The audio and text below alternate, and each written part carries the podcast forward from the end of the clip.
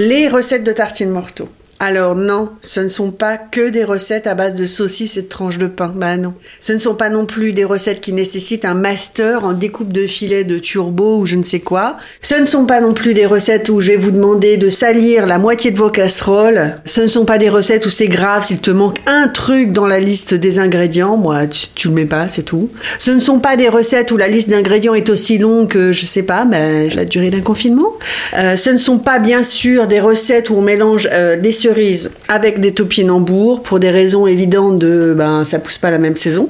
Ce ne sont évidemment pas des recettes à base d'ingrédients qui viennent de l'autre côté de la planète vu que on s'est dit qu'on allait tous se calmer avec les voyages. Bref, vous l'avez compris, ce sont des recettes fastoches avec des ingrédients simples et bons. Voilà, c'est à peu près ça les recettes de tartines mortaux.